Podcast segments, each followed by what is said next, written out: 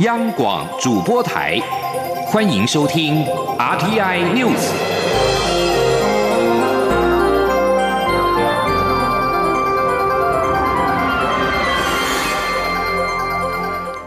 各位好，欢迎收听这节央广主播台提供给您的 RTI News，我是陈子华。外交部在今天举行了 NGO 新春联谊茶会，感谢国内的非政府组织在过去一年来对于外交工作的支持。外交部政务次长徐思俭在致辞时表示，台湾参加的国际政府间的组织有五十八个，但是民间却参与了三千多个国际非政府组织。这些台湾最动人的力量，向国际展现了软实力远胜于其他各种力量。记者王兆坤的报道。台湾的国际参与空间经常受到限缩，但 NGO 可以在许多领域协助政府推动对外工作。因此，外交部每年都会在春节过后举办联谊茶会，感谢 NGO 过去一年对外交部的支持与协助。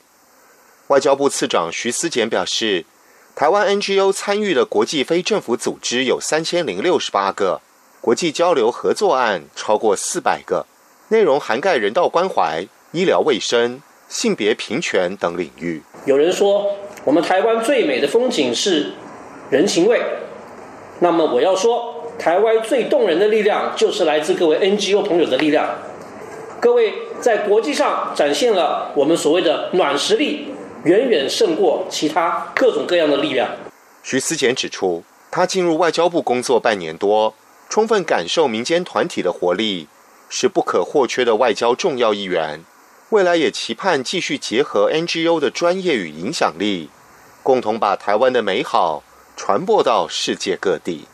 中央广播电台记者王兆坤台北采访报道。蔡英文总统在今天出席了不动产开发商业同业工会全国联合会第八届理事长暨理监事的就任典礼。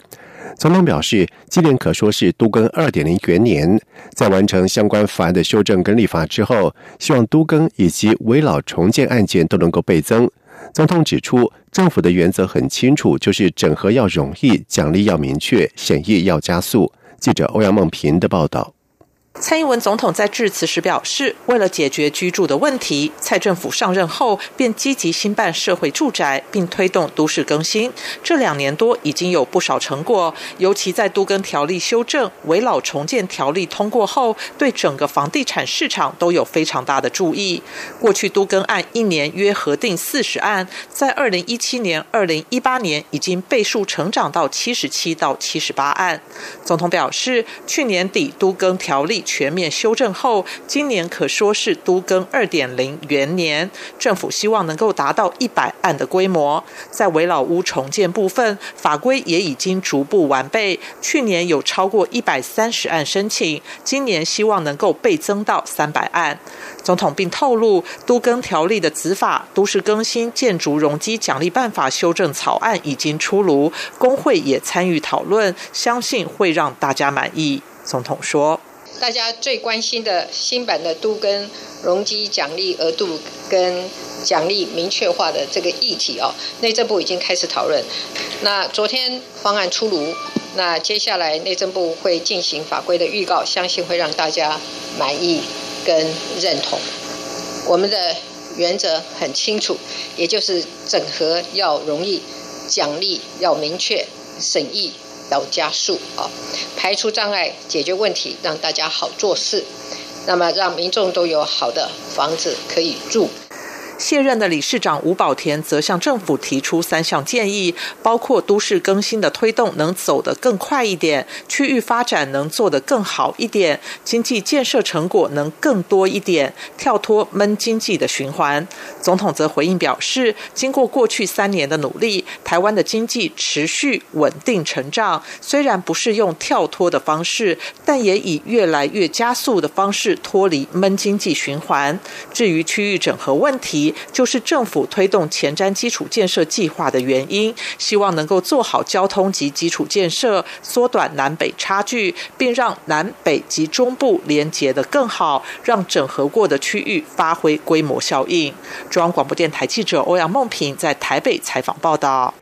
刑法有关累犯，无论情节轻重，一律加重至最低刑度，遭到大法官宣告违宪。而对此，法部长陈明堂表示，将依照大法官解释意旨着手修法，交由刑法的主责检察司来研究。而至于外界关注事件的结果是否会影响到酒驾、虐童等修法有关于再犯的罚则，而对此，陈明堂表示并无冲突。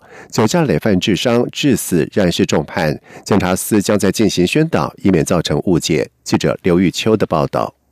司法院大法官作出第七百七十五号解释，认定无论犯罪情节轻重，累犯一律加重至最低本刑，明显过苛，侵害人身自由，违反宪法罪行相当及比例原则，宣告违宪。对此，法务部次长陈明堂表示，将依照大法官解释意旨着手修法，交由刑法主责的检察司办理，两年内完成修法。不过，在立法院及法务部都力推酒驾、虐童等修法之际，第七百七十五号解释文也引发是否影响酒驾累犯、刑责加重的修法方向。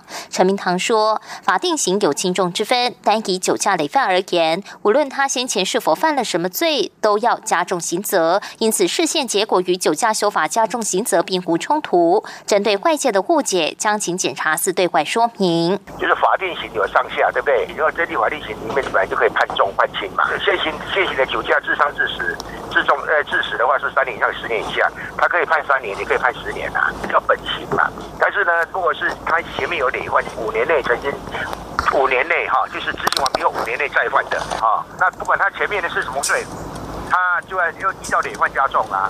所以原来判一年的就要再加，判十年的也要再加。这样的意思啊啊，所以跟那个说酒驾要加重处罚的，应该没有没没没没没有冲突啦。哎，那是他的在他的轻重刑轻上下限之内来来处理的，应该不会受影响。哎，至于酒驾修法何时出炉，陈明堂表示，由于还要再召开刑法研究修正小组会议讨论，目前没有新的进度，但会尽快提出修法。中广电台记者刘秋采访报道。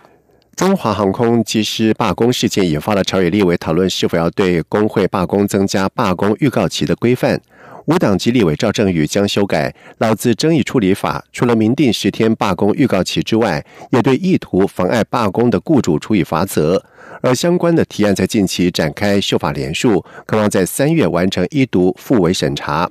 而对此，全国产业总工会秘书长戴国荣受访表示，强烈反对设立全面设立罢工预告期。他指出，在取得罢工投票权的过程当中，已经形同于预告。如果还要再设罢工预告期的话，将会限缩工会罢工的效果，让罢工行为达不到逼迫雇主上谈判桌。而劳动部则是表示，定定罢工预告期有可能会限缩劳动权，还需要审慎评估跟讨论。鞍马王子李志凯在今天在体操世界杯墨尔本站鞍马决赛是拿下了十五点二六六分，击败了中国选手翁浩的十五点二三三分，摘下了金牌。而今年首场赛事就拿下了好彩头。二零一九体操世界杯墨尔本站二十一号到二十四号举行，为二零二零东京奥运体操项目资格赛之一。而奥运积分赛共有八站，李志凯在去年首战积分赛德国举行的体操世界杯也拿下了鞍马金牌。而李志凯在去年是大丰收，先在二零一八墨尔本体操世界大奖赛鞍马跳马的项目当中摘银，并且在。亚塞拜然巴库站是再添银牌，随后亚运鞍马项目更夺得了中华体操队史的首面金牌。在外电消息方面，英国广播公司 BBC 在今天报道指出，东非国家苏丹总统巴希尔在二十二号宣布全国进入紧急状态，为期一年。他并且解散了联邦政府，以及开除全国各省的省长。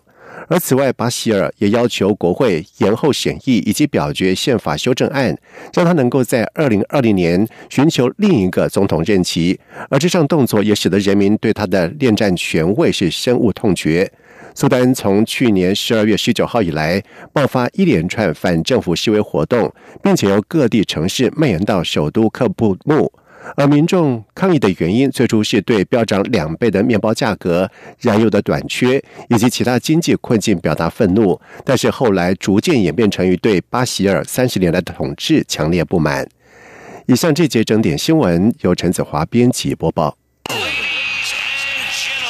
这里是中央广播电台台湾之音。